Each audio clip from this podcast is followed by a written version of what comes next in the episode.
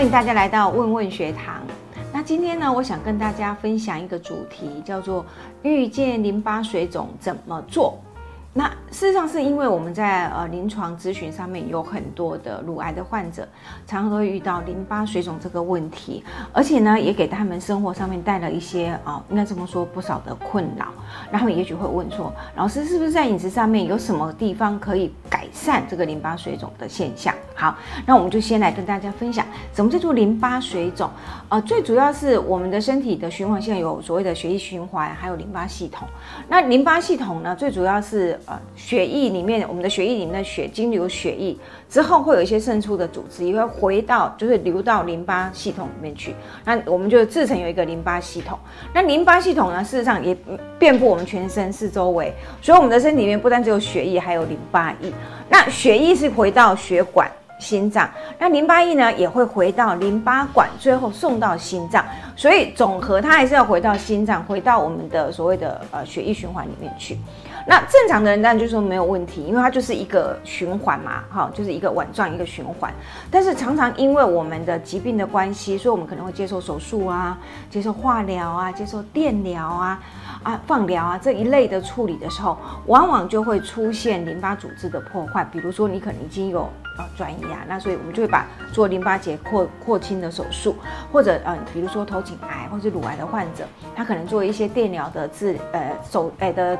哎治疗的步步骤过程里面，哎这些淋巴组织就会受到损伤。好，那这些淋巴组织受到损伤的时候，就没有办法把我们原本在散布在远端的这些淋巴液呢，就慢慢的回收回到我们的淋巴管。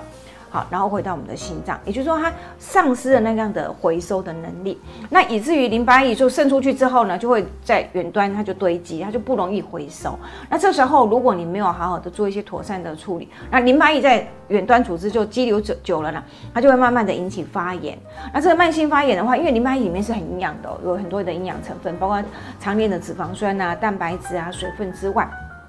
还有一些其他的营养素，那所以它属于是一种比较浓稠的组织液，所以你常常如果没有让它呃循环循环的很好的时候，它会留置在那个组织里面，那个组织就慢慢的发炎，甚至就会纤维化，那甚至就会产生我们会所谓的橡皮腿那一类的哈，所以你的肢体就会肿胀。然后就会变得比较僵硬，然后没有办法活动。那这种现象我们就称之为淋巴水肿。好，所以呃，我们的 PPT 上面有跟大家分享，你看这个患者，这是一个网络乳癌的患者，你看他的左肢跟右肢、右上臂跟手上臂那个粗细，你就看得出来。好，那你一看我就知道哦，OK，那这个患者他一定是什么？他的左手是他的患侧，就是他当然是左左左侧的乳房有出有经过手术。好，所以他就会出现这样子的现象。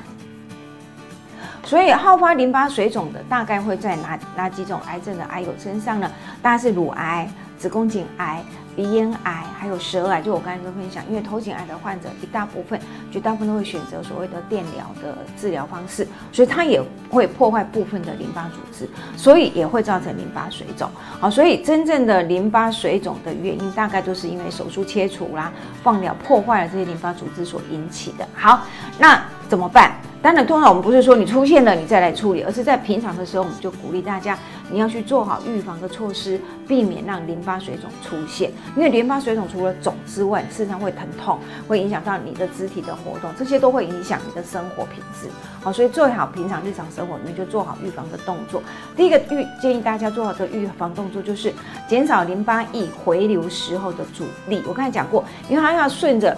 呃，我们的身体的淋巴循环回到我们的淋巴管、胸管啊，主要的那个在胸管，胸管之后再回到心脏，所以它这样是一个一个巡回之后，你不要让它回流有很多的阻力。好，那阻力会从哪里来？比如说你穿很紧的衣服，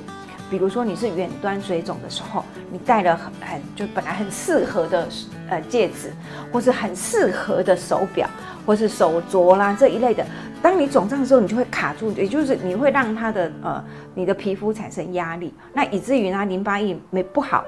回流进来。好，所以一般来讲，如果你是有呃做手术放疗的病人，患侧那一侧，比如说你是左侧是患侧，你患侧这一侧你就不要戴手表，不要戴戒指，不要呃不要戴手环这一类。那另外呢，就是不要在这一侧抽血，为什么？因为抽血我们都会绑一个松紧带。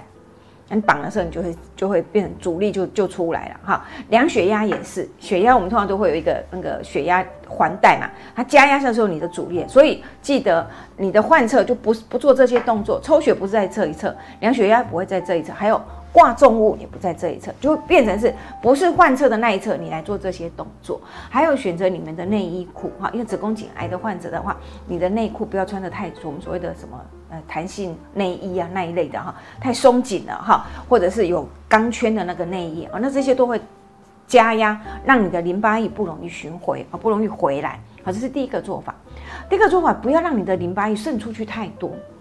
好。我我不要让它一直跑出去，那当然就回来就比较不会有那么大的阻力嘛，哈，好，那不要让它跑出去太多呢。第一个做法就是你不要常常的用力，特别是你的换侧那一也就是说你不要用这一侧去提重物，好，去施压去扭东西，或者是过度的使用这一侧。啊，换成这一侧来做运动。第二个呢，就是避免让你这一侧的血管过度的扩张，因为我们上刚才也跟大家分享，你的淋巴液是因为血管里面的血液渗出来到组织液之后会到淋巴液，所以变成源头。你只要让你的血液不要过度的扩张，组织液不会渗出太多，你的淋巴液就不会渗出太多。好，那问题是哪些动作会让你的血管扩张的很大？过度激烈的运动，所以当然不是不运动，是你不要过度激烈的运动，还有不要日晒。好，你的你的，因为你日晒，我们的血管自然就会扩张。还有不要去做 SPA，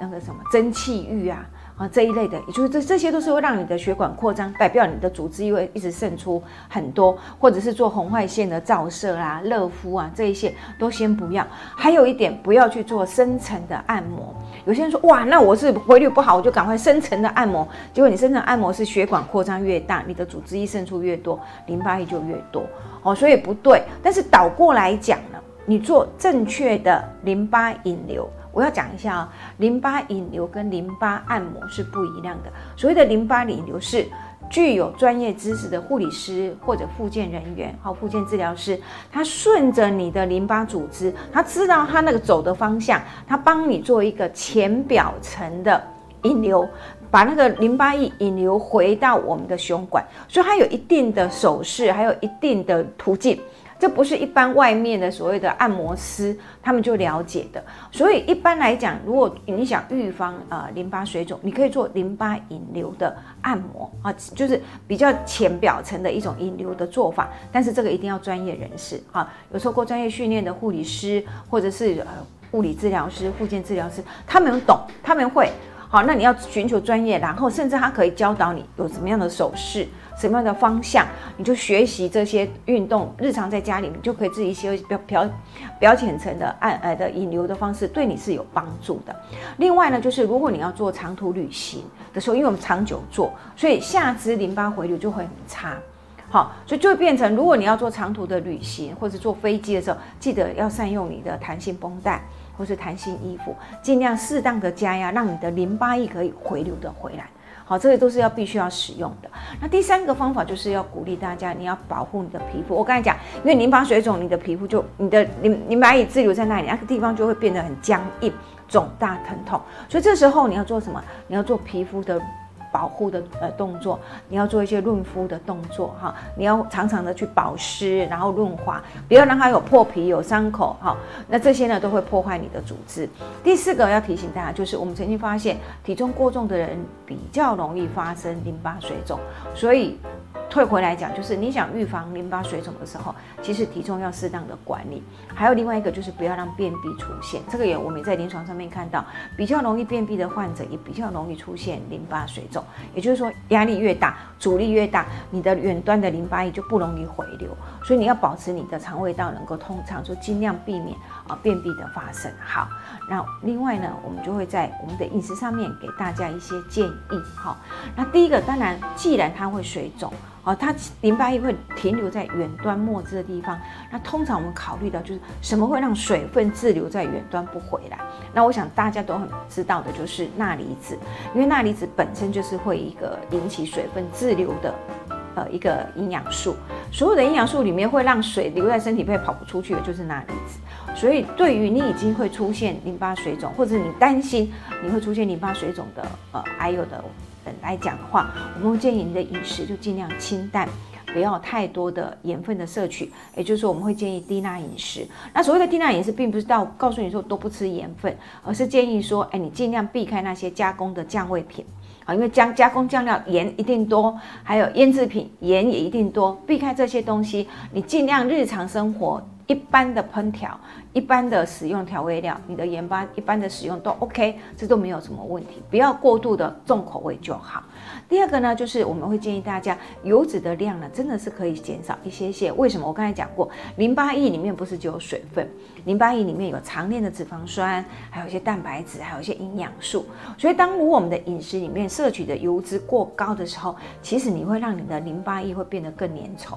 那你知道越浓度越高怎么样？它就越不容易回来，它的流动性就越越差，它就越不容越不容易回流。所以一般来讲，我们就会建议饮食里面呢，不要吃的太过度的油腻，少油、少油炸、油煎、油酥。一般的健康用油是好的哦。所以回到第三个，我们要鼓励大家多摄取一些可以抗发炎的食物跟营养素，因为它滞留在远端，所以会引起慢性发炎。所以，如果日常生活里面，我们就可以给他足够的这些抗发炎的营养素，当然就可以延缓你这些呃水肿的现象，延缓你的化发炎的现象。那我们会建议的有三个营养素，第一个，你要多吃一些颜色越鲜艳的、越深的